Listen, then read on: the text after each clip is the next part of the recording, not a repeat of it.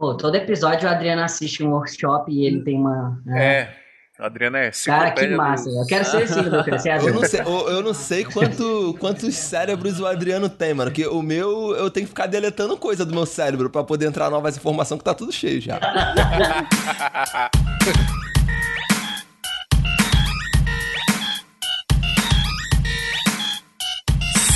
Salve, salve, seguidores da nossa querida Santinha! Bem-vindos a mais um episódio do Santo Tamanho do Iso Alto, o seu podcast de audiovisual. Eu sou o Fio Rocha e você aí, você pequeno videomaker, você já usou vídeos, você já baixou vídeos, já comprou vídeos e áudios para usar nas suas produções? Pois muita gente compra, muita gente não compra, muita gente nem sabe o que, que é isso. Então a gente vai usar esse episódio hoje para discutir sobre os serviços que disponibilizam estoque vídeos ou estoque áudios, músicas, para a gente usar nas nossas produções. Se vale a pena, se não vale, se é legal, se não é, o que, que a galera acha disso. E para trocar essa ideia aqui, eu estou com o ilustríssimo assinante da nossa Santinha, Marcelo Oliveira. Aqui? Ó, o bordão do Marcelo é igual ao do Adriano, hein? Rápido, simples e sucinto. estou também com uma das pessoas mais incríveis dessa atmosfera videomakeística do nosso Brasil e da nossa galáxia, Renan Harrison. Eu te juro que eu pensei que você ia falar do Adriano. De verdade. Jamais, você é uma pessoa muito você querida. é o cara do Realengo que não é mais do Realengo. Eu amo você, é. mano. A favela venceu, não tô mais Realengo. Você é o cara que venceu da favela, é isso mesmo. Eu sou um exemplo. Vocês já ouviram aí também a voz do Adriano Fortin, É eu. então é isso, pessoal. A gente vai trocar ideia sobre um monte de serviço aí. A gente separou alguns aqui pra gente discutir. E no final a gente vai decidir, a gente vai chegar a uma conclusão científica se vale a pena ou não a gente assinar esse serviço, porque é isso que a gente faz, entendeu? A gente caga a regra aqui mesmo e, e é nós. Ô, Adriano. Não. Mas primeiro. Mas primeiro. Dessa vez eu fiquei sozinho aqui na leitura dos recados, porque o filme abandonou. Não diga! Digo! Que coisa! Ele me deixou para conhecer o Nordeste do Brasil. Ah, bom, então assim sim. Mas bora nessa que eu preciso falar para vocês de um parceiraço nosso aqui, que é a Brasil Box. Para quem não conhece, a Brasil Box é um site, né, uma loja virtual que vende todo o universo possível de audiovisual lá. Você quer equipamentos Sony, por exemplo, eles têm a linha completa de tudo, seja lente, seja câmera, acessórios, baterias, o que você precisar da linha Sony, a Brasil Box vai ter lá para você. Eles têm também um parcelamento de até 12 vezes sem juros. Né? Então, o que você precisar lá, pô, tô sem o dinheiro agora aqui, eu preciso pegar esse equipamento e tal, faz que nem eu. Essa semana chegou minha Black Magic, comprei lá com o Marcão da Brasil Box e, cara, câmerazinha, nossa, era meu sonho, faz um ano que eu tô falando dessa câmera aí, comprei agora, mas parcelado também umas várias vezes aí, até o final do ano ainda tô pagando essa câmera aí. E o Marcão vai fazer de tudo aí para te ajudar para pegar esse equipamento. Tanto assim, que eu, eu tava com o orçamento apertado ali, né, eu falei pro Marcão, o Marcão me deu umas outras possibilidades ali, me deu umas outras sugestões para conseguir encaixar dentro do orçamento que eu tinha e, cara, me ajudou demais. Ainda consegui ganhar uma lapelinha da Hold, assim, numa promoção que o Marcão não sei da onde que ele conseguiu, que eu tava querendo comprar aquele wireless Go da Rode, né? E eu também tava querendo pegar o lapelinha da Rode, né? Que é, sei lá, ele tem uma qualidade muito boa por um preço mais acessível, né? E aí eu falei, pô, velho, acho que não vai dar pra encaixar os dois e tal. Aí o Marcão pegou e falou, cara, consegui uma promoção aqui massa, você vai curtir, vai vir os dois e, e show. Nem sei se eu posso estar falando isso, mas eu tô feliz pra caramba com meus equipamentos. E é isso aí, todos os valores podem ser negociados também, Instagram, WhatsApp, passe suas condições para ele, o Marcão vai te ajudar no máximo sobre isso. E também descontos para pagamento à vista. Então quem tem o budget ali na hora, tem o teu cash pra pagar, cara, compra à vista que você vai ganhar um descontão master. Lembrando que é Brasilbox com Z, né? Então entra no site brasilbox.com.br.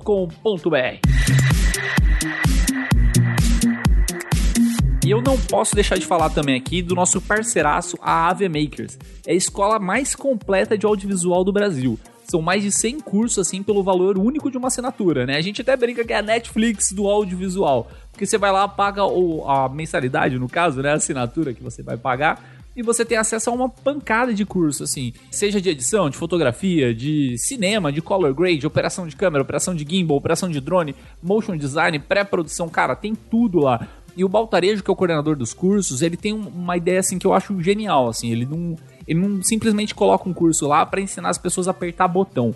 Ele tem toda uma questão de passar uma teoria, porque muitas vezes, vamos supor aqui que eu assisto a uma aula aqui que ensina a fazer uma coisa muito específica no Premiere por exemplo. E cara, passa um tempo, eu acabo usando esse conhecimento tal, e eu acabo esquecendo onde que era o botão. Só que o Baltarejo, ele não deixa isso barato, ele te ensina a lógica do negócio. Então, por mais que você passe muito tempo, você vai lembrar da lógica de como fazer aquele efeito, como que fazer o caminho para chegar naquele aquela solução que você quer, né? Ou mesmo como fazer a mesma solução em outros softwares, simplesmente porque você vai saber a lógica de como fazer isso aí, né? Então, eu tô falando aqui, parece um monte de baboseira, mas imagina o seguinte, você quer falar sobre cor. O Baltarejo não vai simplesmente ensinar você, ó, mexe nesse botão, mexe naquele botão que vai dar certo. Ele vai te ensinar o que é uma curva de HSL, ele vai te ensinar o que é o rio, para que, que serve aqui o Vector Scope. Aí você sabendo a, a, lógica de como que funciona é, esse sistema, você vai aplicar isso em qualquer software que você queira. Né? Então tem aí é, um conteúdo assim mais completo do que qualquer faculdade de audiovisual cinema aqui no Brasil. E além disso, você ainda tem suporte com os professores direto, tem acesso a documentos, contratos, planilhas, templates. Cara, você tem muita coisa numa única assinatura. E você que é um ouvinte assíduo do SMIA, sabe que a VMakers tem um valor muito barato, né? Muito justo, eu acho que pela quantidade gigante dos cursos. Só que a gente tem um cupom ainda, melhor ainda para melhorar esse valor. Né? Hoje no site, até para quem estiver ouvindo na data de lançamento desse episódio, né, vai estar tá ainda uma promoção no site da VMakers de 12,97 por 12,77. E quem é ouvinte do SMIA, até dia 10 de fevereiro, passou de 10 de fevereiro já não tem mais essa promoção, hein? Consegue usar um cupom e mais barato ainda, vai para 12 de 57 reais. Então assim, você que tá ouvindo, cara, você tem até dia 10 de fevereiro para conseguir usar esse cupom é AV-SMIA. Depois desse dia 10 de fevereiro, aí o valor vai subir um pouco também, né? A parcela de assinatura mesmo vai voltar para os 97 reais e possivelmente o nosso cupom vai subir para 77 e tal, porque ele é baseado em porcentagem. Mas assim, aproveita aí porque 57 reais é até dia 10 de fevereiro. Então vai lá, assina a AV Makers. O Adriano esqueceu, mas eu digo. Se você não quer ouvir os e-mails do último episódio, é só pular para 13 minutos e 20 segundos.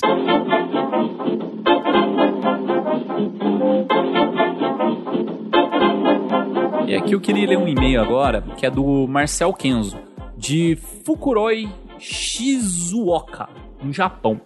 Cara, eu acho muito massa quando a gente recebe e-mail assim de fora do Brasil, porque, tipo, mostra que o podcast, né, que, sei lá, cara, a gente consegue atingir, assim, o mundo inteiro, velho. Eu acho muito massa essa ideia. É, aí, tipo, peguei até para dar uma olhada, assim, no, nos países que mais escutam podcast, né? Que lá no SoundCloud, onde a gente hospeda nossos episódios, tem uma listinha, né? De quem tá ouvindo, quais são os países e tal.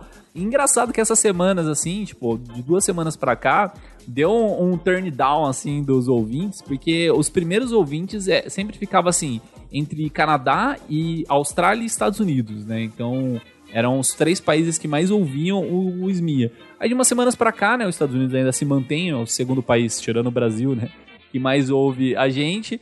Aí subiu o Japão, cara. O Japão tá em terceiro lugar, assim, tipo, deu um boom, assim, acho que de, de ouvintes lá, não sei, acho que jogaram em algum grupo do Japão, que foi assim, foi da hora. Portugal subiu também, aí o Canadá caiu um pouquinho, mas assim, o Canadá ainda em quinta posição de mais ouvintes do, do SMIA, e eu tenho uma surpresa ainda esse mês para vocês, que a gente vai fazer mais um daqueles episódios sobre viagens, né, que a gente fala é, sobre o audiovisual no mundo, né, então a gente já fez da Austrália, né? Que é o nosso sexto país que mais ouve o SMIA. e agora a gente fez esse do Canadá, sai ainda esse mês. E vamos fazer mais, né, cara? Eu acho que é legal a gente falar. Falar dos Estados Unidos, falar do Japão, falar Portugal, né? União Europeia mesmo. Cara, vamos, vamos nessa aí. Vai ser da hora. Mas deixa eu voltar aqui no e-mail que eu tô falando, falando e não falando nada. é, aqui, ele respondendo aqui a pergunta do, do site, né? Que pergunta assim: o que você faz no audiovisual? Aí ele, nada por enquanto. E a mensagem dele: Caso o corpo da minha câmera não tenha estabilizador de imagem e a lente sim, para uso no gimbal é preferível que o estabilizador da lente fique ligado ou desligado. Né? Então, vamos ligar o estabilizador da lente ou deixar desligado usando no gimbal. É, eu falei bastante disso no episódio 74, né, na leitura de e-mails ainda, que eu falei sobre usar estabilizador de lente, usar estabilizador é, da câmera. Mas assim, só recapitulando para quem não ouviu o episódio, é, se você usa um estabilizador na câmera, a imagem ela costuma ter um motion blur maior. Tá? Porque é a forma do, do estabilizador na câmera é conseguir estabilizar a, a imagem. Assim. Ele aumenta o motion blur em geral, assim, tanto o IBIS, que é da Panasonic, né, que é o, acho que é o melhor que tem, como o 5Axis da Sony, ou acredito que outros que tenham por aí também devem seguir mais ou menos a mesma lógica. Então, para quem tira foto, não é muito legal ligar o estabilizador interno da câmera, tá? É, já estabilizador de lente, depende muito de lente para lente e tal, mas normalmente ele tenta ficar achando um ponto fixo para ele estabilizar os elementos da lente. E para vídeo, ele dá meio que um tecozinho assim, tipo, ele dá uma travadinha assim para tentar estabilizar, principalmente quando você tá fazendo imagem de pan, de tilt, sabe, de um lado pro outro. Então, estabilizadores de lente, não sei, eu não, não sou muito fã de usar se você tem a possibilidade de estabilizador interno na câmera. A não ser que você faça foto, né? E foto, estabilizador de lente salva pra caramba. Você pega uma, uma 70-200 lá sem estabilizador de lente, fazer na mão, doideira. Quer dizer, tem gente que faz, né? Sei lá. Mas eu tremo muito, eu não consigo não. Mas voltando aqui à pergunta, se você está usando um gimbal, você vai usar estabilizador de lente? Eu particularmente não uso, tá? Então, seja no Steadicam, seja num gimbal, eu tiro o estabilizador da lente porque, cara, você já está estabilizando no gimbal, né? Então, não, não vejo muita utilidade você colocar um estabilizador em cima de outro estabilizador. Mesma coisa que a galera que liga o estabilizador da lente e liga o estabilizador interno da câmera, assim, não sei. Eu não vejo tanta utilidade em fazer dessa forma, né? Um só é a melhor coisa, que aí você evita até, sei lá, um problema de um tentando estabilizar de um jeito, o outro tentar de outro, e dar um pipoco aí na, nas suas imagens. Então, assim, uso sempre desligado na lente se eu estou com gimbal. E o gimbal também, assim, até um detalhe legal para falar pra galera, né? É, quem usa, assim, já sabe, né? Mas para quem tá começando e tal, é legal falar. Quando você vai andar com o gimbal, o, o, acho que o único movimento que ele não consegue estabilizar muito bem é o movimento de cima a baixo. Né? Então, assim, o seu passar, a sua andada, caminhada, né? Seu pisar de pés. Esse eu acho que é um dos poucos que ele não consegue, porque assim, o eixo X, o Y, o Z, sei lá, aqueles movimentos dele, ele consegue estabilizar nos motores, mas a sua caminhada é mais complicada. Então, quem faz é, uso muito de gimbal, de Steadicam, é, começa a fazer, aprendendo, né, já desde o começo, andando meio que na pontinha do pé. Porque a ponta do seu pé, né, ela meio que amortece o seu movimento, sem usar muito o calcanhar calcanhar dá um, uma batida mais forte. E aí é a técnica mesmo, né? Mas fechou, tamo junto aí. Valeu aí, Marcel Kenzo, pela mensagem. Quem for de fora do Brasil, cara, manda mensagem pra gente também para saber quem que tá ouvindo a gente, porque a gente tá com essa ideia aí da série de videomakers, né, fora do Brasil, de como que é o audiovisual fora do Brasil, e a gente quer saber também como que é essa recepção, assim, né, como que é a curiosidade de vocês também, porque assim, no, no episódio da Austrália, a gente recebeu muita mensagem da galera que tinha interesse de ir pra Austrália, né, tem, tem uma galera que tava lá realmente, né, principalmente lá no grupo do Facebook, a galera que já tá lá já comentou, mas a gente recebeu mensagem de galera que queria ir lá e tinha mais dúvidas e tal, e a gente quis montar esse aqui do Canadá também, porque já houve algumas mensagens desse tipo. Então, assim, se você tá no Japão, tá nos Estados Unidos, tá no, sei lá, tá no Caribe aí e quer saber como que é o audiovisual na sua região, tal, manda mensagem pra gente que a gente vai tentar caçar os melhores caras possíveis para falar com a gente e trazer a melhor opinião possível. Beleza, galera? Valeu e vamos pro episódio.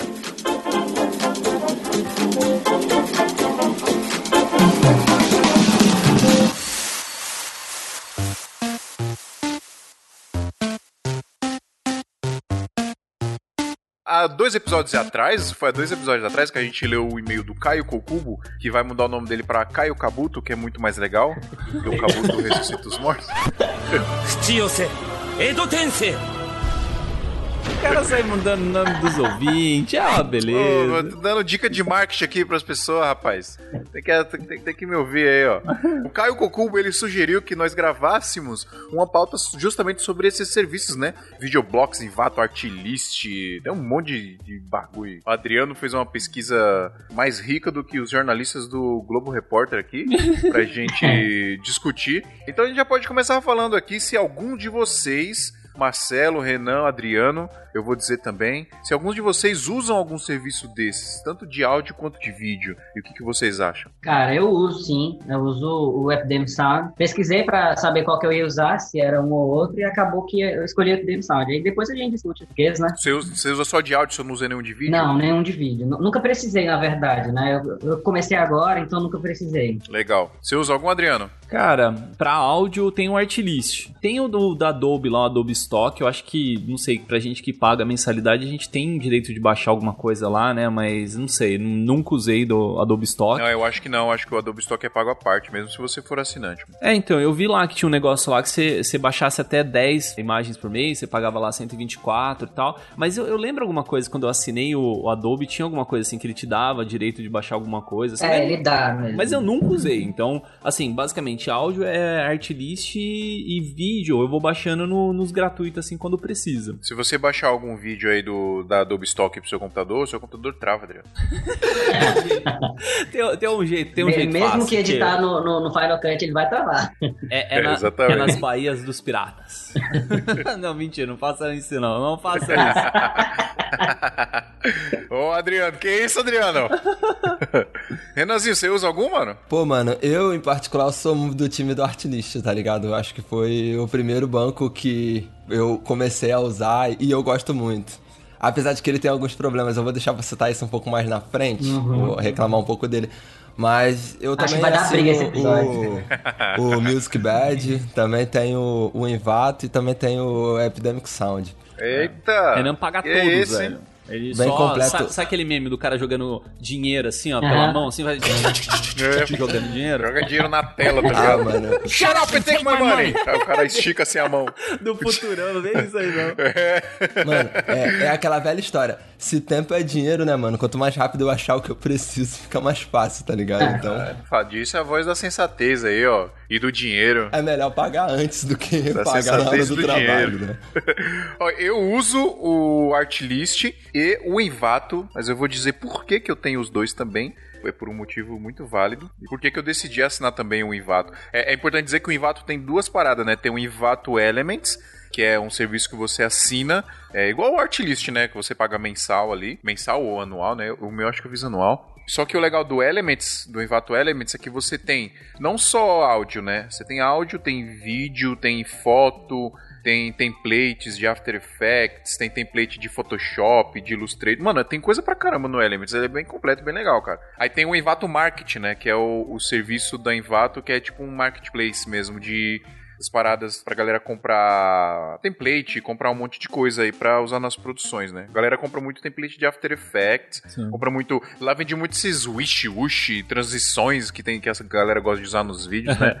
É que assim, o, o Invato, na verdade, é a empresa por trás de diversas plataformas, né? Então, por Sim. exemplo, tem a, a plataforma de, sei lá, de animação, que é o Video Hive, né? Tem a plataforma de, de som, que é o Audio Jungle. Tem a plataforma de, sei lá, de web, que é uma outra lá. Então, assim, dentro dessa empresa, Invato, tem um monte de outras ali é, vinculadas que acaba sendo a mesma no final, né? Ó, se você entra aqui no, no site da Envato, envato.com, você tem Envato Marketing, Envato Elements, Place It by Envato, Envato Tuts, que é de tutorial, Envato Studio, Milkshare, Milkshake, Envato Sites, Mixkit. Mano, é muito. Não, mas ó, Caramba. quer ver? Se você entrar, por exemplo, no Video Hive, que é o que a gente acaba usando mais, que é footages de vídeos, né? Mas o Video Hive é do, é, é do marketing. É do né? marketing. É. Você clica lá, vai ter aqui na, na- no cabeçalho do, do site, assim, ó, web themes e templates. Aí você clica lá, ele vai para um outro site que é o Theme Forest. Você clica em, em Code, né, que é pra galera de programação, vai pro Code Canyon. Eles têm uma pancada de coisa. Você clica no áudio,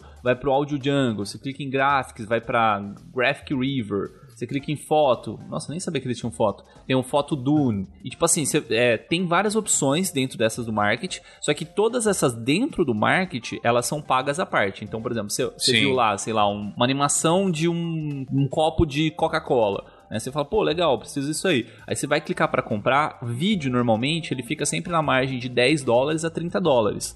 Música também, por aí, mais ou menos, de 10 a 30 dólares, assim, em média. Assim, lógico, tem uns que são bem mais caros, tem uns que são baratinhos, mas assim, essa é a média. Então, por exemplo, eu fiz alguns trabalhos para uma empresa que eu prestava serviço, que é a Catarine Hill. Então, eu comprei três músicas lá no Audio Jungle, né? Então, ele tem toda uma, uma questão de restrições. Então, na hora que você compra, assim, ele pergunta assim: ah, onde que você vai veicular essa música, né? Então, vai ser, sei lá, para uma produção comercial que vai ser feita para web. Então, tem um preço X. Depende do tipo de licença que você pagar, né? Exato, vai ser pra, tipo, pra aparecer em teatros, em cinemas, em não sei o que. Aí tem um preço Y. Vai ser pra televisão, um preço Y. E cada uma dessas categorias ele estima quanto que vai ser a audiência de assistir esse vídeo. E quanto maior a audiência, maior o custo que você vai pagar em cima dessa música. Já o Envato Elements, que é o que você paga mensalmente, assim, ele é da Envato, então tem alguns. É... Eu acho que é uma seleção, no, no Envato Elements, se eu não me engano, é uma seleção de tudo que o Envato Market tem, mas ele seleciona algumas coisas e coloca ali no Envato Elements para você pagar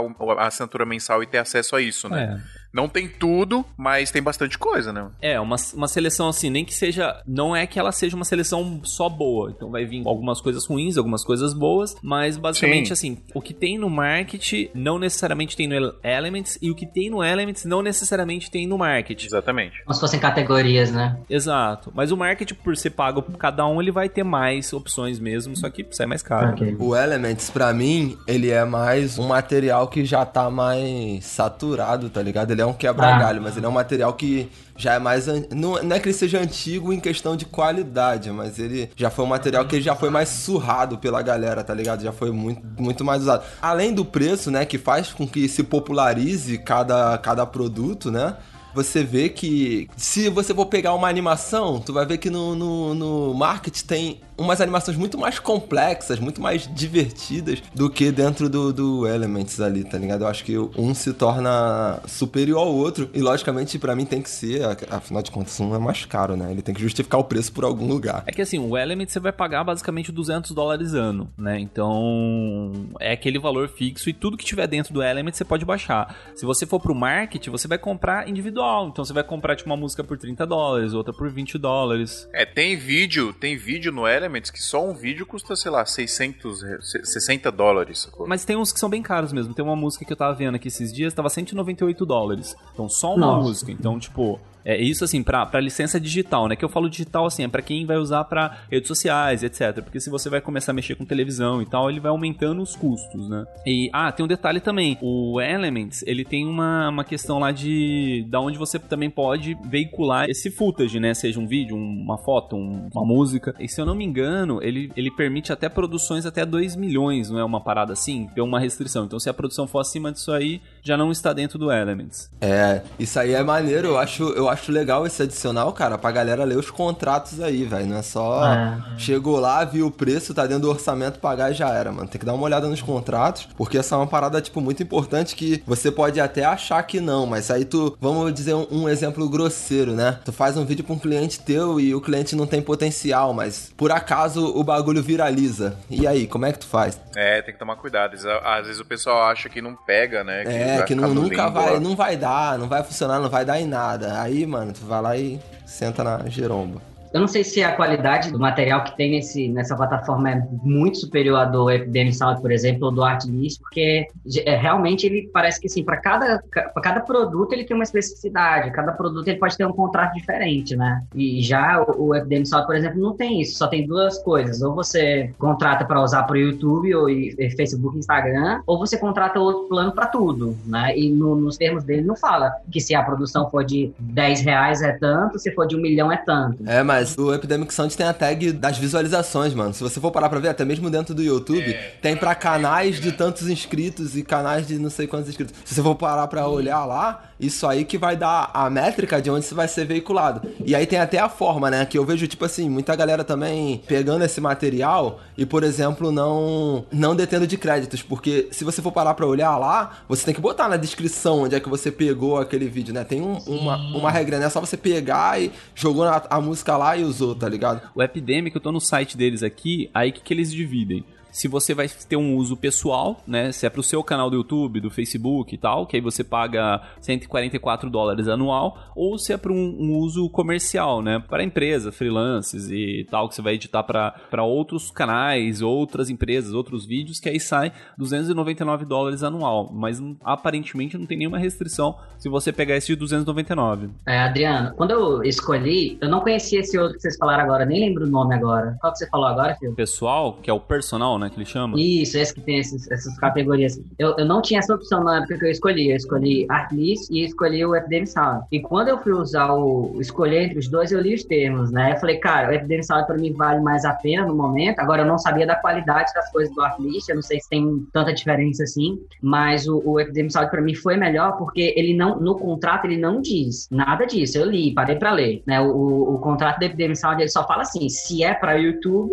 Instagram e Facebook, é esse valor. Se não é, tem esse outro valor, mas no contrato ele não fala que você, ele só fala que você tem que pular o Buy Epidemic Sound, né, no, no- nos vídeos, por exemplo. Mas ele não fala assim, ah, se a produção é de X é um valor, se a produção é de Y é outro valor. Só pra quem usa só pro YouTube que tem a métrica da quantidade de inscritos do canal. Só que o, mas o, o, o Epidemic tem essa parada da quantidade de inscritos, sim. Então, mas quando você assina para o YouTube, quando você assina para usar Sim. comercialmente, lá não fala isso, entendeu? Ah, entendi. Mas aí o preço é, tipo, absurdo, né? De diferente. É, mas aí se você for parar pra pensar assim, ah, você pegou uma produção grande e você achou um material que você julga de qualidade, acho que já vale a pena, entendeu? Sim, não, vale a pena. E É isso que a gente tem que analisar também, até a nossa demanda de Isso. trabalho.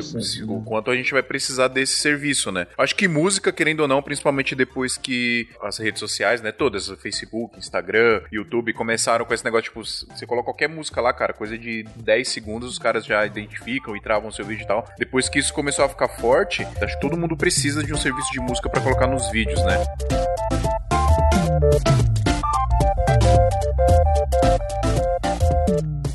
Ó, pra mim, o que valeu muito a pena do, do Epidemic Sound, assim, quando eu decidi, eu tinha assinado o teste, né? Eu tava na mesa com a cliente, ela queria fazer um vídeo pra Natal, né? Aí ela escolheu aquela música Jingle Bells, eu acho o nome dela, não lembro exatamente, que é bem antiga e bem famosa, de Natal que rola aí. E aí eu Sim. falei, olha, não, essa música não pode, tem direitos e tal. Mas eu vou procurar aqui no, no site que eu assino se tem alguém fazendo um cover dela. E, cara, eu coloquei o nome da música, baixei, achei. E aí, assim, eu resolvi o problema dela muito rápido e muito fácil, sem muito problema, É. entendeu? Então, assim, pra mim, foi uma das coisas bem positivas. É, eu tô aqui na, na descrição de licenciamento do Epidemic Sound, né? E ele tem as licenças de 99 dólares até 899 dólares, ou orçadas, né? Que é uma licença Aham. personalizada. E, E aí, olhando aqui, ó, tem, por exemplo, a licença padrão, que é de 99 dólares. Ela é para jogos e aplicativos independentes, produções para estudantes ou instituições de caridade, produções editoriais e corporativas. Mano, essa licença é a que cobre isso. Já a mídia social, que é a de 149 dólares, ela cobre essas mesmas coisas,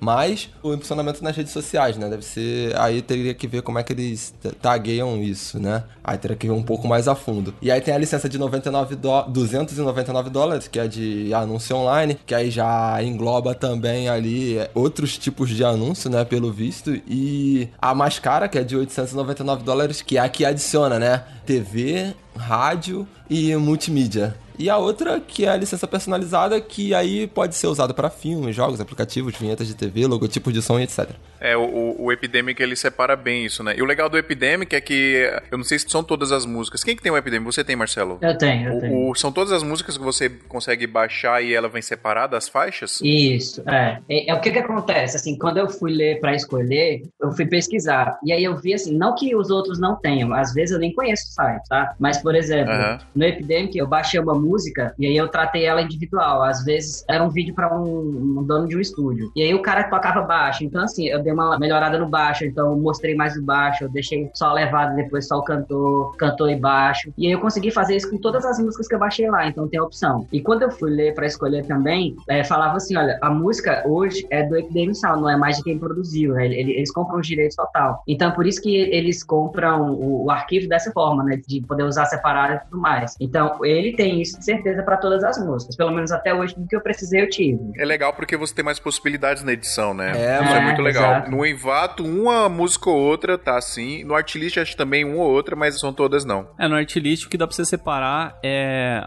o áudio, né, o instrumental da voz, né? Então, algumas músicas você consegue separar, mas normalmente é só isso, não tem, tipo, é dividido, ah, esse é, é a faixa de baixo, esse é a faixa de guitarra. Isso. É, É. isso não, isso não. Isso é só no Epidemic mesmo. É, eu não sei se todas têm para todos os instrumentos, tá? Mas eu já consegui, por exemplo, das que eu baixei, usar só baixo, só bateria, só voz, só guitarra. né? Isso é legal pra caramba. mano. É, muito bacana. Eu não sei se vocês se, se, assim, atentaram para uma coisa. Eu tava dando uma lida sobre aquela questão de royalty free, vocês viram isso? Sim. Que, por exemplo, o Epidem, ele tem aqueles três direitos, né? É direito fonomecânico, de sincronização e difusão pública. Nossa, o que, que é isso aí? Eu não entendi. É, eu também não manjei, não. É assim, ó, o Epidemic Sound, ele tem... Existem três direitos, pelo menos que eu dou uma pesquisada é exatamente isso, né? Os direitos de você, de fonomecânico, que eles chamam, que é quando você usa a música do cara e automaticamente ele tá recebendo por isso, né? Aí, direito de sincronização, que é quando você, por exemplo, licencia uma música especificamente para um projeto, ah, para um filme, para alguma coisa, e de difusão pública. Então, por exemplo, tem site que ele deixa você usar a música só num determinado país. Por exemplo, usou o site X e as músicas dele são só para os Estados Unidos. Aí, quando você coloca ele na internet, a música foi executada em outro país, pode ser que aquelas entidades de direitos autorais acabem querendo que você pague por isso, entendeu? Sim. Então, assim, eu não sei se os outros têm isso, mas o Epidemic Sound, se você baixar no Brasil e usar em qualquer lugar, não vai ter problema. Então, isso é uma coisa que é positiva. Agora, na prática, eu não sei até quando isso funciona também, né? É, eu vou. Só uma, mais uma observação aqui. Fiquei curioso e acabei vindo olhar. No Music Bad também ele não tem a possibilidade de baixar as faixas separadas. Pelo menos aqui eu não tô encontrando. Você até consegue encontrar a divisão entre as qualidades do áudio, né? Se é um MP3, se é um Wave, né? E a quantidade de Hertz ou kbps. Mas você não consegue ter os instrumentos separados ali também dentro do Music Bad. E, isso- e aí do, do Envato também, as músicas que tem no Envato lá também você sente e chora. Que não dá Vocês também. concordam comigo que, pelo menos assim, na nossa área de guerrilha, eu acho que os três que são mais utilizados é o, o Artlist, o Music Bad e o Epidemic, né? E também o, o Envato agora que tá entrando, mas eu acho que pra música, pelo menos, ele não é tão forte. Eu acho que o Artlist e o Epidemic são os mais, os mais populares. Até porque todos esses, esses videomakers gringos aí que tem canal, Peter McKinnon... São tudo patrocinado. Patrocina nós. É, to- todos eles são patrocinados e eles divulgam, né? E assim, são serviços muito bons. Eu só, eu não sei se vocês concordam, que tem um problema nesses serviços. Principalmente o Artlist, eu não vejo isso no Epidemic, por Tem exemplo. muitas opções. Não, eu acho que o problema é, a- é justamente a popularização frenética disso, porque, meu, eu já cansei de ver vários vídeos da galera com a mesma Porra, é música. todo e, mundo tipo, usando a mesma música. Por isso que eu Exatamente. uso o Music Bad, mano, às vezes. Porque, tipo, mano, às vezes tu vai pegar, aí tu vai falar assim, ah, vou fazer um trabalho corporativo, que é a minha área, tá ligado? Mano, mas todo mundo tá usando a mesma coisa. Aí o cliente vai É. chegar pra você e vai falar assim, mano, tá aqui a referência do vídeo que eu quero. É. Tá ligado? Só que ele aparece 3, 4 vídeos com, vídeo com a música que tu já viu, a galera surrando ela nos grupos assim. Mas Ah, acontece, acontece muito. E é interessante que como a gente tem esses, esses serviços, a Já gente sabe. escuta e na hora a gente fala, ó, essa é do Artlist. É, já- você já exclui da sua lista de não, já não posso usar. É, É. mano, exatamente. Cara, tem uma música, acho que é, é Howling at the Moon, que é tipo do, do Artlist, que, cara, todo lugar que eu tô vendo essa parada aí, tipo, tá... Tem, tem uma que, é, que tem umas palminhas. Essa, mano, é Mano, todo tem- mundo usa essa música. Tem uma vídeos, música velho. do Artlist pra corporativos. Depois eu posso até procurar pra mandar pra vocês, pra vocês virem. Mano, ela se popularizou mais do que os Smooth Cara. Transition. Todo mundo usava essa porra.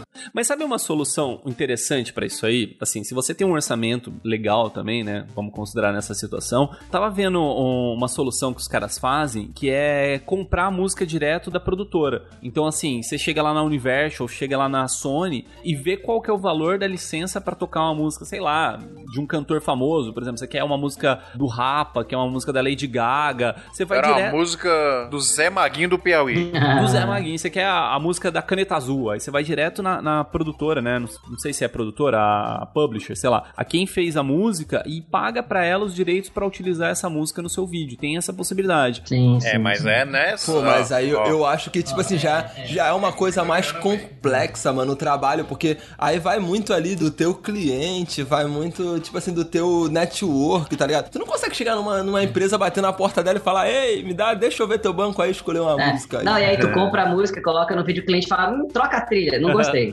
Aí, aí lascou, aí, aí, aí. Eu tinha visto que o Spotify, é, faz um tempinho já, ele tava com um projeto pra facilitar esse tipo de processo. Então você é, entraria em contato direto com, com a gravadora da música, e assim, pelo próprio Spotify, mas não sei se foi pra frente isso aí. E outra possibilidade que eu vi foi assim, assistindo um vídeo muito aleatório de um canal que chama GoLart, e o cara, tipo assim, o, o vídeo chama assim, é, eu paguei pessoas aleatórias pra criarem uma música. aí, tipo assim, o que, que ele fez? Ele entrou no Fiverr, Fiverr é tipo uma ferramenta de jobs, assim, né? Então, tipo, que, nem aquele Get Ninjas, é, tem outros, tem vários, né? Então ele entrou no Fiverr, pagou, tipo assim, para alguns 10 dólares, para outros 30 dólares, para outros 50 dólares, para fazerem arranjos de uma música que ele queria. Então, primeiro ele pagou pro cara que é o baterista, o baterista criou a base, aí ele passou a base pro baixista, né? Pagou pro baixista, o baixista criou uma, um, a base do baixo, pagou pro, sei lá, pro guitarrista, pagou pro saxofonista, aí pagou pra um cara pra, pra mixar. Ele foi pagando assim para várias pessoas e fez uma música legal, assim, tipo, aí ele até disponibilizou lá no SoundCloud. Uhum. E assim, sei lá, é uma solução também que, lógico, levanta custo, né? Mas é uma forma de você fazer uma parada mais personalizada. Pô, mas aí, é- aí é mó rolê, né?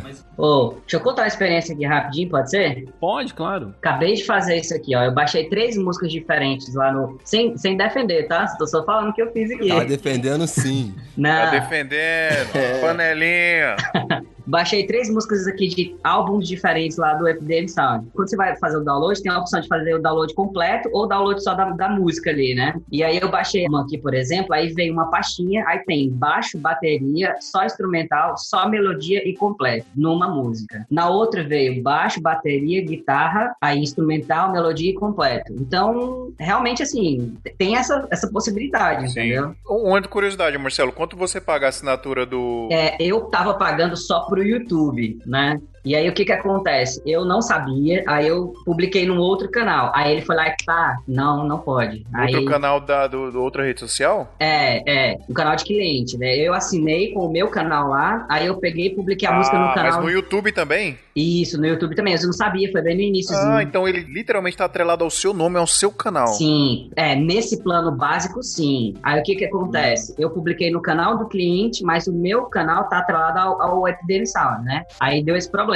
Mas ele não curtou a música, ele só falou, olha, você não pode monetizar. Se você monetizar, vai pra pessoa também, entendeu? Entendi. Aí o que que eu fiz? Eu assinei o outro, que é o mais completo, que eu posso usar mais comercial. E esse eu publiquei no YouTube do cliente, no Instagram e no Facebook do cliente, não teve problema nenhum. É, porque aí já tá, já tá dentro do padrão da licença, né? Já não é mais a Isso. licença pessoal, é uma licença comercial. E qual o valor? É o 299 dólares por ano. Não, cento, eu, quando eu assinei era 139, 149, uma coisa assim. Por ano? É ano, ano, ano. Cara, sabe qual era o, o meu maior problema com esses serviços? Era que eles antigamente eles eram muito caros. E aí o Artlist foi o primeiro a vir com um preço ok, tá ligado? Na minha opinião, porque, mano, o Music Bad era mega caro. Eu lembro que Sim. você ia escolher as paradas lá e startava no- nos 300 dólares. Você fala assim, caralho, 300 dólares, tá ficando maluco? tá ligado? Era, ele começava já assim. Aí, agora que ele tá, tipo assim, mais tranquilo em relação a isso. O Epidemic Sound era um dos servidores que, quando eu comecei, ele também era um dos meus favoritos por conta dessa possibilidade das faixas separadas. Mas também era um outro que não tinha muita flexibilidade nessa questão do preço, porque agora que, que a gente tá vendo Aqui, eu tô vendo que teve essa atualização de modo, como é feito. Porque antes era tipo assim, ah, você vai veicular em, em ah, mil inscritos, cinco mil inscritos, 10 mil inscritos. Era assim que era feito. ligado? E aí era como a gente trabalhava, não tinha como prever essa parada. E aí agora que tá bem mais flexível tanto o uso da licença, né, pelo que a gente tá vendo, quanto o preço também dele também tá bem flexível, porque aí vai muito do que você for fazer. Se você é um produtor independente, você contrata o personal, que é 100 dólares, eu acho isso muito justo, é um preço ótimo. Ou se você for uma empresa, você vai pagar no outro lá, que é 200 dólares, sei lá. Mas enfim, é um preço que é super justo, porque já que você tá recebendo, você também tá repassando isso pro seu cliente. Então, tipo assim, você não tem tanto problema. Sim, eu acho que o Artlist ele popularizou mesmo isso, ele fosse por isso que é tão popular, né? Justamente porque ele veio com um preço legal, acessível, justo pra galera que produz conteúdo e não tem essa limitação de ser só no seu canal, você pode usar pra É. todas as redes sociais. E aí, depois que o Artlist apareceu, todos os outros começaram a se mexer. Pelo que você me falou aí, o Epidemic tá mais barato que o Artlist agora, 150 dólares, acho que o Artlist é o 199. 199 dólares. Então, tá, tá mais barato. Então, eu, eu assinei o Artlist porque a sacada dele era exatamente essa. Na época, era o único que permitia que você utilizasse a música e ela fosse pra sempre sua. Então, assim, você pagou lá os 199 dólares do Artlist, baixou a música, você já ganha o direito da música pra sempre pra você e você poderia utilizar pelo resto da sua vida essa música em qualquer tipo de produção. Bom, mas aí tem um porém. Vai lá no site do, do Artlist e procura lá. Na hora, a primeira coisa que você procura o site no Google, o que, que ele vai falar? Artlist, não sei o que lá, é royalty free. Então significa dizer que se a música for parar, é aquela história da teoria, não sei se na prática funciona. Hum. A música foi parar num país que ele não autorizou, dá problema, entendeu? Tá, que nem aquelas mensagens do YouTube. Seu vídeo foi barrado na Alemanha. É sempre na Alemanha, É. né?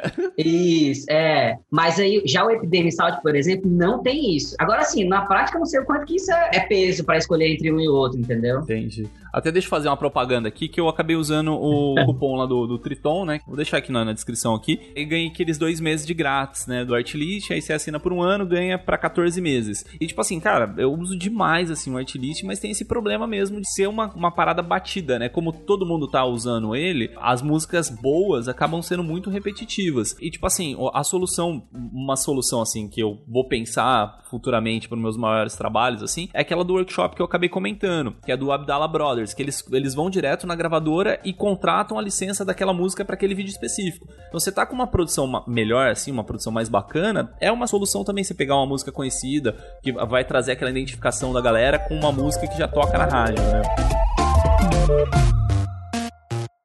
E aí, galera, o que que vocês estão achando do episódio? Tá da hora, né? Pois é, o nosso projeto aqui a galera elogia muito, mas a gente precisa muito da ajuda de vocês também pra continuar, pra que ele nunca pare. E sabe como é que vocês ajudam a gente?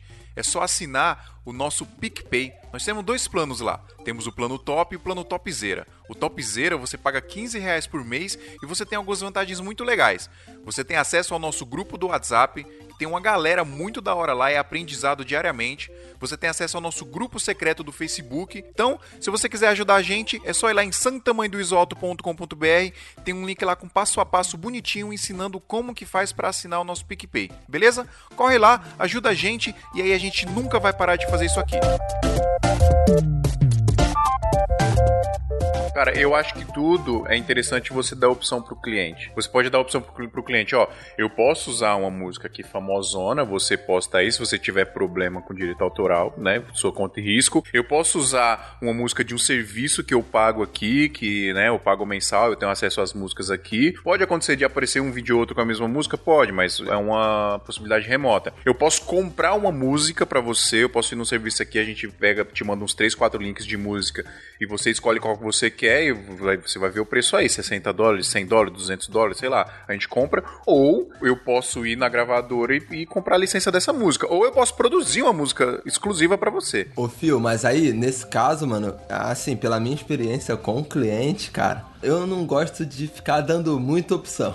Porque o cliente no fim, no fim, na boa, ele não sabe o que quer. E aí, eu, você pega aí e fala com ele: Ah, eu posso produzir. Mano, eu tenho certeza, mano, se você tem um cliente que ele te dê essa liberdade de opção, tá ligado? Você já vai saber isso desde o começo do, do trabalho. Você já vai saber isso desde o orçamento, desde a cotação. Eu fazia os orçamentos dando essas opções. Dizia assim: Ah, a gente pode fazer desse jeito, vai ficar bem melhor, mas aí quando você vai lidando com essas opções, os orçamentos eles vão aumentando muito, né? Sim. Eles vão ficando mais caros, vão ficando mais caros. Claro. No, no meu caso, mano, eu via que, tipo assim, quando eu dava a opção pro cliente de falar assim, olha, se você eu baixar do meu servidor, você corre o risco de ter uma música duplicada de um outro concorrente seu, né? De bater a mesma música com um concorrente. Na cabeça dele, já botava como aquilo fosse uma opção ruim, tá ligado? Quando ela, na verdade, não é tão ruim assim, porque Sim. trabalho é trabalho. No fim, não vai mudar tanto, porque pra ele ele vai veicular aquilo ali uma vez só e não vai ter tanto problema. Mas aí ele já começava a matar essa possibilidade. Aí a segunda possibilidade, assim, já se tornava muito caro, porque, por exemplo, é, hoje, dentro da minha cotação né, de orçamento ali, é basicamente eu posso ter a opção de botar o preço da faixa, tipo assim, ah, eu vou, vou pegar o preço que eu pago no Artlist ou no outro, ramificar isso e adicionar ali em cada cliente 20 reais, 10 reais em cada orçamento ali, né? Pro número de jobs baseado nos jobs que você tem durante o ano. E aí eu poderia fazer isso e aí ele nunca sentiria esse preço, né? Mas quando eu dou a opção do segundo, que aí o segundo, como é algo é, esporádico, eu já sou obrigado a falar pra ele, ó, isso aí eu tenho que aumentar no, no seu orçamento aí 500 reais, 300 reais, sabe? Então, tipo assim, você já vai ficando mais caro. Só que sendo que, no fim, eu acredito, né? Isso aí é um particular meu, que ele não se incomodaria tanto ele não se incomodaria tanto, mas na hora que eu boto essa vírgula na cabeça dele, ele já começa a associar como algo ruim, tá entendendo? Faz sentido. É, faz muito sentido, mas de- deixa eu corrigir então, a forma que eu falei, eu acho que depende do nível do cliente. É, exatamente. Porque às vezes você recebe um orçamento de uma agência de publicidade grande de um cliente grande. Aconteceu esse ano, por exemplo, eu recebi um orçamento de uma. Tá ligado essas marcas de, de patinete aí que rola? Tá rolando em São Paulo, acho que no Rio rola também. Aham. Tem umas duas ou três, eu acho. Vou citar aqui qual foi, mas eu recebi um pedido de orçamento de uma agência de publicidade grande para fazer um institucional de uma dessas empresas aí. Um institucional barra promocional, que eles iam divulgar isso, né, e tal. E no pedido de orçamento, eles mandaram um PDF para mim de tudo que eles queriam. E lá na parte da música, por exemplo, eles pediam opção de valor de trilha branca, que é o que a gente tá falando desse serviço que a gente assina, né, e de trilha produzida, né, É, trilha produzida já exatamente. especificamente. Então, eu acho que dependendo do nível do cliente, a gente é bom a gente dar opção e, e não só é, a gente dar opção, a gente saber que existe essa opção. Porque às vezes numa reunião com um cliente simples, um cliente menor, sei lá, uma coisa pequena, só de você saber que existe essa possibilidade de você falar pro cliente, isso te dá mais credibilidade. É, exatamente. Eu acho que você tem que chegar ali, você tem que, na sua cabeça, saber que essa possibilidade existe, mas. Sim. É, você tem que sentir ali no feeling ali da reunião se vale ou não vale a pena usar isso como um, um argumento, né? Concordo plenamente, Renan. Eu acho que a gente tem que sentir o feeling ali do cliente, qual que vai ser na hora da reunião, né? Eu hoje vendo muito dessa forma. Eu chego pro cara e já falo assim: olha, se você fechar comigo, mano, você já sabe que você não vai ter problema de direito autoral, porque, entre aspas aí, é como uma teoria que eu li, né? De você dar armas na mão do cliente contra seu concorrente, tá ligado? Porque muitas das vezes o teu concorrente vai chegar e ele vai cobrar mais barato. Só que ele vai o teu cliente vai chegar pro teu concorrente e vai perguntar: "Ah, mas e a música?" Se você já tá naquela vantagem, sabe? Você tem que argumentar isso como uma vantagem. Então, do- da mesma forma que você falou. Ah, você tem que saber se você pode ou não pode falar pro seu cliente assim, ah, temos outras possibilidades. Porque assim, é, é o que eu, eu geralmente falo pro cliente. Quando ele me pergunta, é, eu falo, cara, existem vídeos de mil reais, existem vídeos de um milhão de reais, cara. E assim, o dinheiro vai sim fazer a diferença. Essa questão do preço vai fazer a diferença. Total. Porque um, a gente vai conseguir botar 5 mil pessoas pra trabalhar. No outro vai ter que ser duas pessoas trabalhando. E aí nisso você vai ter ali mais detalhes, mais exclusividade, né? Porque hoje em dia a gente tem, por exemplo, aí como foi citado,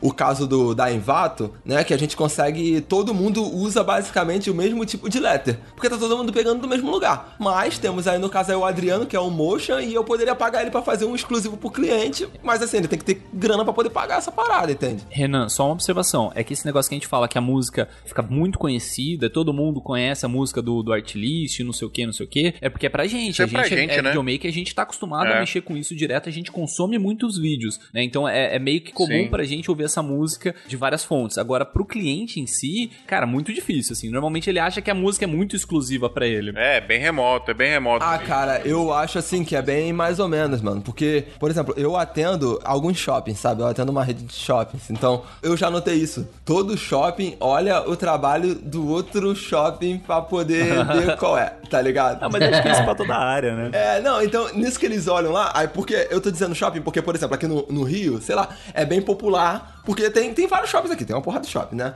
Mas o lance é que tem os shoppings famosos, né? Que aí são shoppings de verdade, que eu, eu, eu digo, eu até falo com a minha namorada aí se ela fica zoando, porque ela é do Espírito Santo, tá ligado? Como lá é menor, aí eu fico falando, mano, existe uma diferença entre shopping e essas galerias que tu vai ir no Espírito Santo aí.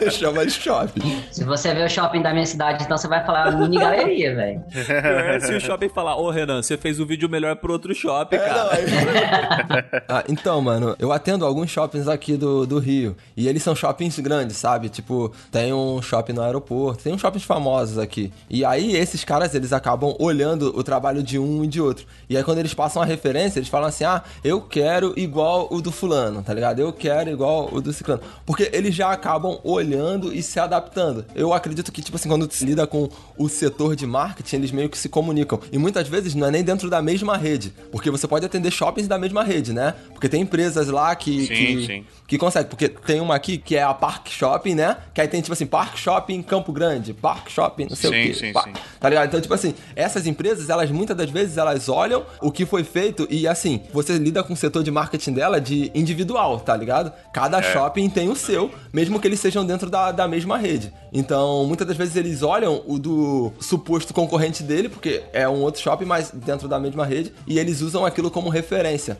E aí isso já aconteceu, da galera pegar, tipo assim, as trilhas, né? Do cara falar assim, ah, eu quero um vídeo parecido com esse. E aí você via que dois, três shoppings usaram basicamente não a mesma trilha, mas tudo ali na mesma pegada, sabe? Na mesma levada, mesma coisa. Ô Renan, falando dessa parada aí de ter armas contra o cliente, eu já ganhei orçamento porque o cliente tinha um orçamento de uma outra produtora e eles colocaram um valor lá fixo da trilha branca, né? E aí eu mandei um orçamento e eu não separei lá o valor da trilha branca, né? Não coloquei um valor específico para isso. E aí o cliente perguntou: e trilha branca, você não coloca o valor? E aí, como ela tinha aberto comigo, né, o orçamento que a outra produtora tinha mandado, aí eu falei: não, eu assino um serviço aqui, eu tenho infinidade de músicas para usar, posso até te mandar umas três opções para vocês escolherem. E aí eu ganhei nessa aí. né? Não, então, é exatamente isso aí. Eu, em particular, eu aprendi que tem duas opções, né, cara, de a forma de você fazer esse tipo de orçamento, principalmente quando se trata de música.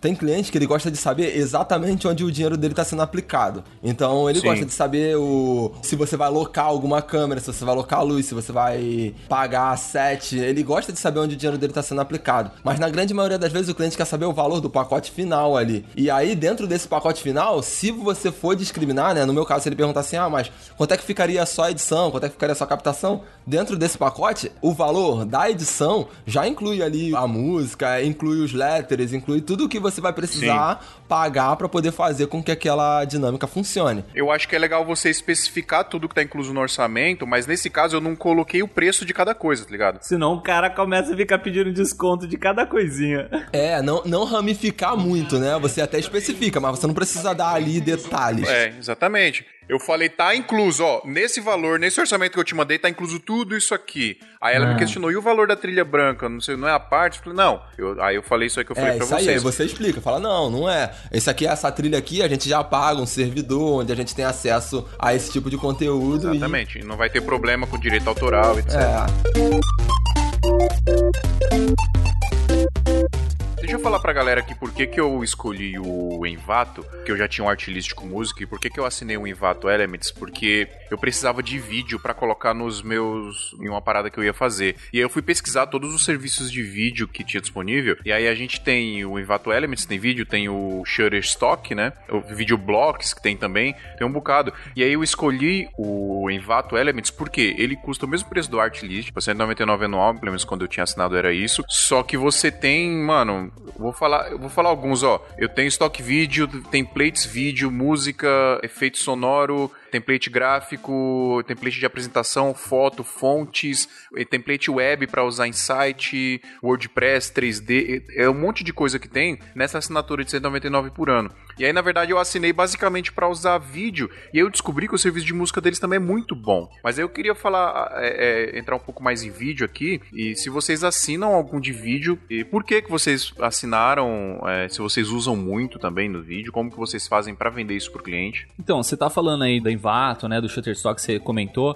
Shutterstock também tem um serviço que é o Premium Beat, né, que é o de áudio. Que o Shutterstock eu acho que ele começou só como foto e começou a colocar vídeo, como colocou áudio, foi eh, ampliando assim o leque dele, né? Então o Premium Beat também é uma opção legal, que eu acho que é 199 dólares anual. Já o Artlist que você comentou, né? Se você quiser vídeos do Artlist, tem que assinar o Artgrid. Que aí o Artgrid sai, não sei, uns 50 dólares mensais e se for anual sai tipo 600 dólares. Então assim, já, putz, é, é lá em cima o preço, né? Tudo bem, ele te entrega em 4K, em RAW e não sei o que, mas a maioria desses aí eles já te entregam nessa categoria, né? RAW e 4K, porque é basicamente o mínimo que você vai precisar. E tem outras opções, né, de, de música, né? Sei lá, o Music Vine, o Marmoset, o Soundstripe, que é opções que eu não pesquisei sobre, mas assim, a galera em sites, assim, os caras indicam bastante também. E uma parada que é legal, assim, pra galera, que é de graça, é pra efeito sonoro, sabe? Os sound effects, os. sei lá, qualquer Ah, barulhinho, boa. um garfo caindo no chão. Tem uma opção que é da BBC. A BBC ela liberou toda a biblioteca de, de áudio dela de graça, assim, no site dela. Se você colocar lá BBC Sound Effects, é assim, é, é milhares e milhares de sons que tem. Só que o problema é o seguinte: são sons desde os anos, sei lá, 40, né? Que os caras vão acumulando, acumulando. Então, assim, você tem que dar um, um filtro bem grande em cima do negócio. Mas é, funciona muito bem. Não tem problema, filho, é de graça. É de graça, é só, só tipo, dar uma pesquisada um pouquinho maior. Mas aí, eu vou puxar a sardinha aqui pro lado dos amigos aqui, ó. Lá no Da Vinci, a gente consegue vincular a galeria. Aí é só pesquisar pelo nome, valeu? É, essa parte do DaVinci é fantástica mesmo. Da BBC, Não, não, você cria um- uma biblioteca de sound effects dentro do DaVinci Resolve. E aí você não precisa pesquisar nas pastas para depois jogar lá dentro. Ah, tá. Você coloca da sua máquina, tá. Entendi. Isso, e, e aí você. É legal porque o preview lá é bem legal para você escolher um sound effect colocado. Essa parte é bem legal. Mas assim, acho que a gente falou bastante também sobre essa questão de áudio lá no episódio 23, que é falando sobre direitos autorais de áudio e tal. Então tem muita coisa lá. E no episódio 16 também do, do Santa Mãe do Visual, a gente fala sobre backup e tal.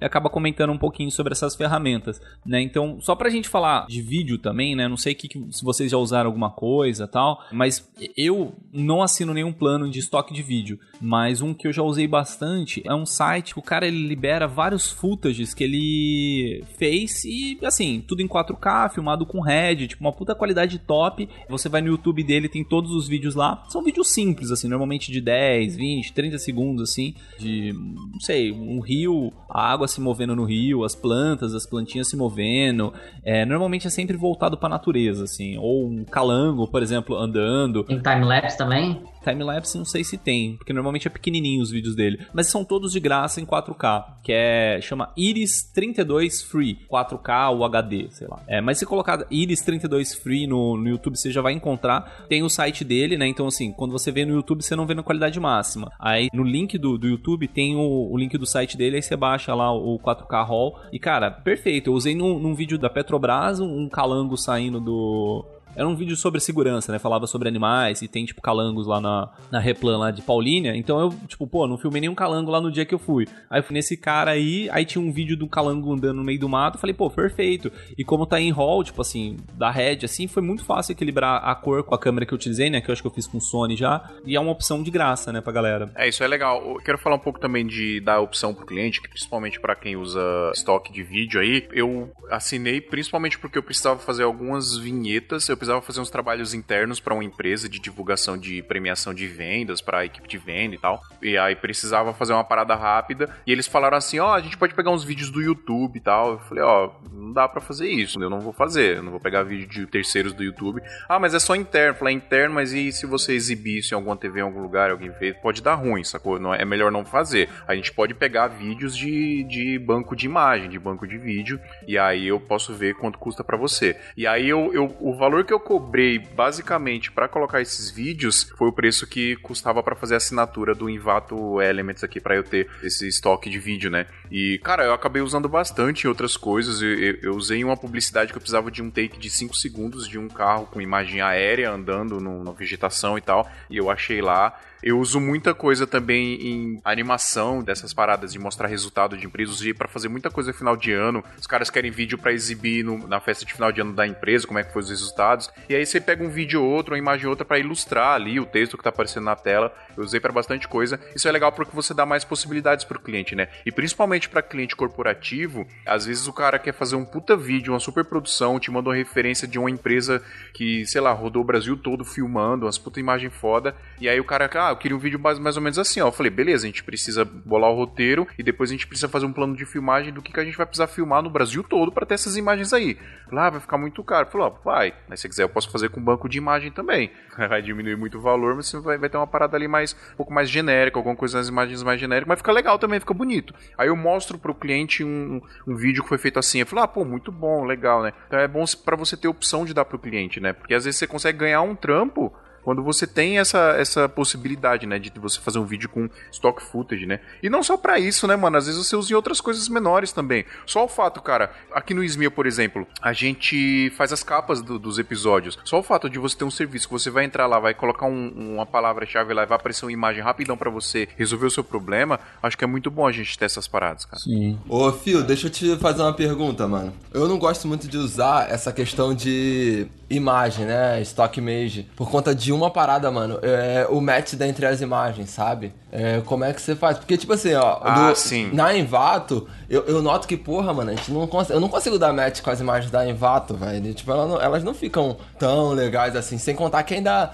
tem uma variação de qualidade muito grande. Por exemplo, eu via, né, antes, quando quando eu tinha a ilusão de querer assinar lá o Art Grid, né? Pô, mano, tudo lá é excepcional, né? Tem um padrãozinho de RAW, tem um padrão, tem, tem os padrões dele lá de câmera, que você pode escolher baseados na mesma câmera, etc. Mas eu não cheguei a baixar tanto assim, é Stock Major. Na verdade, eu só tenho um servidor por conta de um cliente só, que ele faz uns stories e aí ele também não é muito. não tem muito critério, então, tipo assim, pra ele funciona bem. Mas assim, eu como produtor, logicamente, eu quero entregar o, o melhor serviço ali. E eu notava que, cara, eu não conseguia dar match nessas imagens assim, porque vinha uns. Uns MP4, assim, cada imagem Sim, doida não. de um jeito. Você tem toda a razão, você tem toda a razão, tem esse problema, mas aí a gente esbarra naquela parada que você falou no começo da gravação. Tem produções de mil reais, tem produções de cinco mil reais, de dez mil reais, tem produção de um milhão.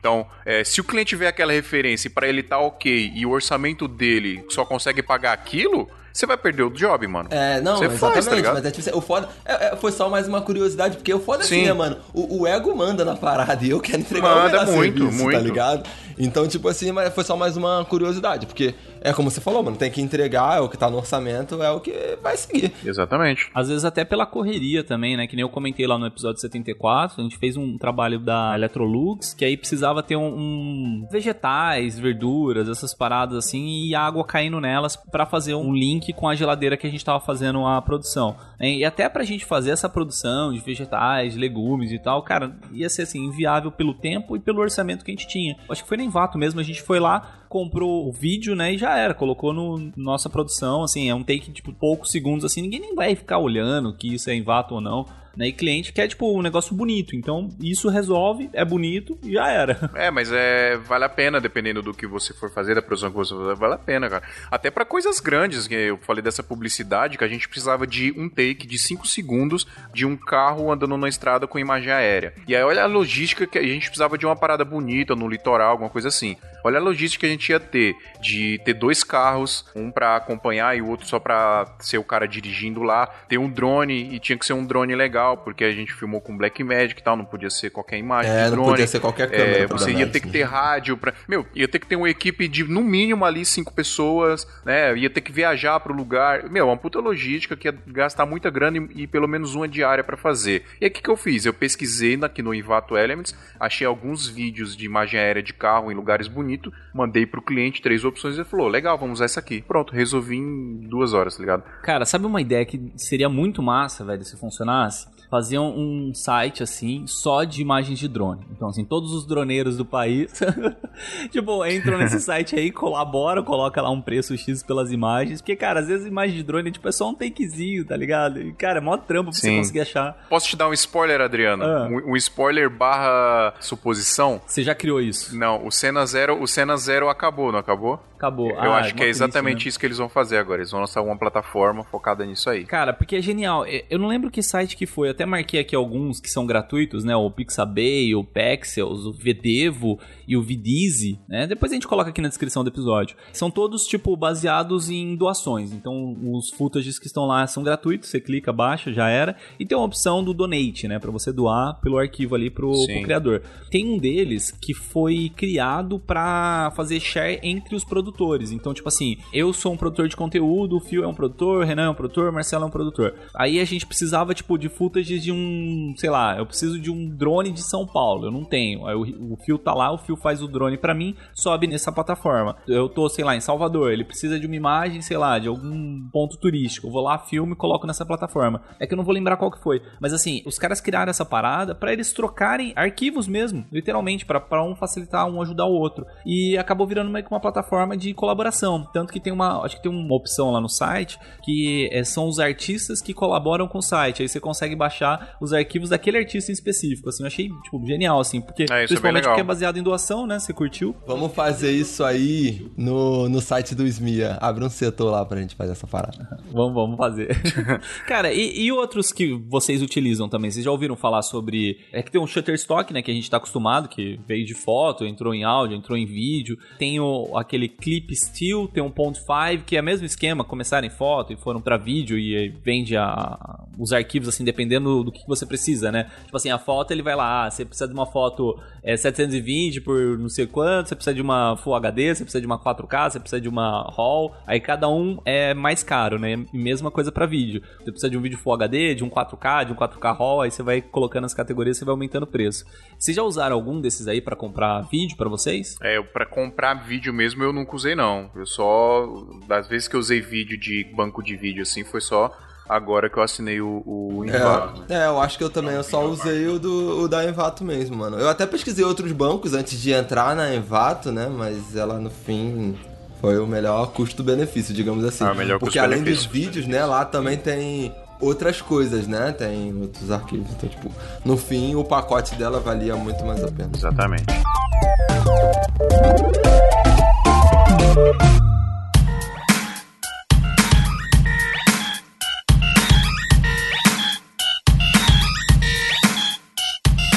Galera, é isso. Acho que vale a pena ou não ter esse serviço? Acho que a gente precisa ter, né? Ó, o esquema é. Se é foto, se é animação, se é, se é imagem, não é vídeo, vai pro FreePic. FreePic é a melhor coisa, assim, ó. Lá, uau, abre as imagens, as cabeças, os designs da nossa vida. Ah, é. O que eu acho que vale a pena assim, é você entender o que, que você faz, entender quem é você, assim, o que, que você está produzindo para quem e o teu fluxo de trabalho para poder você decidir assim, ah, vale a pena esse, vale a pena aquele. Ah, o trabalho, eu só preciso mais de, de sound effects, só de trilha mesmo, então vai para esse. Ah, eu preciso de vídeo, então vai para aquele. Eu acho que entender o que você faz, velho, aí funciona. Exatamente. Ver a sua demanda, a sua necessidade, ver se vale a pena você ter, né? É, exatamente. E ler, e ler os termos do site, velho, ler os termos, Exatamente. pelo amor de Deus. Ô Marcelo, queria que você falasse pra galera aí como é que é estar no grupo de assinantes da Santinha. Ah, cara, eu conheci o, o, o, Ismia, né, pros íntimos, tem um mês mais ou menos, tô maratonando ainda. Eu falei, cara, eu tenho que, tenho que participar pra poder ver o que, que essa galera tá fazendo. E pra mim foi muito foda, velho. Tô curtindo demais. Uma troca experiência, troca experiência muito boa. Show. Queria falar pra galera aí que tá ouvindo a gente que a gente tem a assinatura, né, da Santinha, custa 15 reais por mês. Você tem acesso ao grupo do WhatsApp, então tem uma galera gigante lá, né, Marcelo? A gente É. troca informação todo dia, todo dia, mano, é, é muita coisa todo dia. Galera tira dúvidas, se ajuda, rola até frila, rola network, rola trampo lá o ano todo. Tá, tá sempre rolando coisa legal. E você ainda tem acesso ao grupo do Facebook, grupo secreto do Facebook, que vira e mexe eu tô fazendo live de edição lá no grupo do Facebook. Então, eu vou fazer, vou editar um casamento, vou editar um qualquer coisa aqui, um vídeo de evento, qualquer coisa. Eu faço live lá mostrando o meu workflow, como é que eu faço o processo de edição e vou falando com a galera, tirando dúvidas em tempo real. Isso não é uma parada que eu faço todo dia, toda semana, etc, mas sempre que eu posso eu tô fazendo. Em novembro eu fiz um por semana, mais ou menos, em dezembro eu fiz uns dois no mês todo. Então é legal da galera tá lá. É, e o principal de tudo, você ajuda a gente pra gente continuar o nosso projeto aqui do Santa Mãe do Iso Alto, viu, galera? Outra coisa que eu queria pedir também, divulga a Santinha pra todos os seus amigos aí que trabalham com fotografia audiovisual. A gente tá no Deezer, tá no Spotify, que são as duas plataformas mais populares aí pra galera. Então, abre o Spotify do cara, mostra que a gente tá lá, mostra que a gente fala sobre produção de vídeo e fotografia de uma forma descontraída. Com certeza a galera vai se identificar e vai gostar também igual você. E de novo, isso ajuda demais a gente aqui pra gente crescer cada vez mais esse ano. A gente quer alcançar a estratosfera aí. Beleza? É. Certo, Adriano? Falei tudo? Certinho, mano. É isso mesmo. Então é isso. Valeu, Renan, Zito, muito obrigado. Valeu, mano. Tamo junto. É nóis. Valeu, Marcelo. Falou, valeu, galera. Adriano. Valeu, galerinha. Valeu, galera. Ah, e manda e-mails pra gente. ouvintes.santamanhodesalto.com.br Se quiser tirar mais dúvidas aí ou sobre qualquer outro assunto sobre de audiovisual que a gente vai responder a todos lá e ler alguns aqui nos episódios, certo? Show. É isso, galera. Muito obrigado. Até semana que vem. Pô, achei um, mais um site aqui de graça, que é muito bom. Que chama Não, acabou o episódio. Ih, acabou, Acabou. o episódio. Acabou o episódio, Adriano. Não vai Mas, ter, ó, Adriano. Não pra galerinha falar. que, que quiser, a gente vai deixar vários links aqui na descrição do episódio também, com vários sites legais. Show. Beijo. Adeus! Valeu, gente. Falou.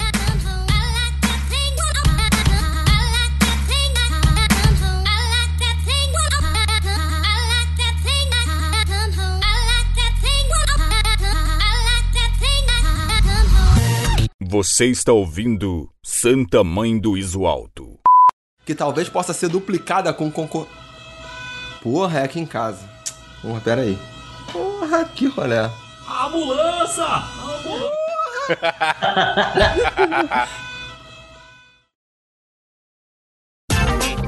Esse programa foi editado por Adriano João Videomaker. Produções audiovisuais e podcasts.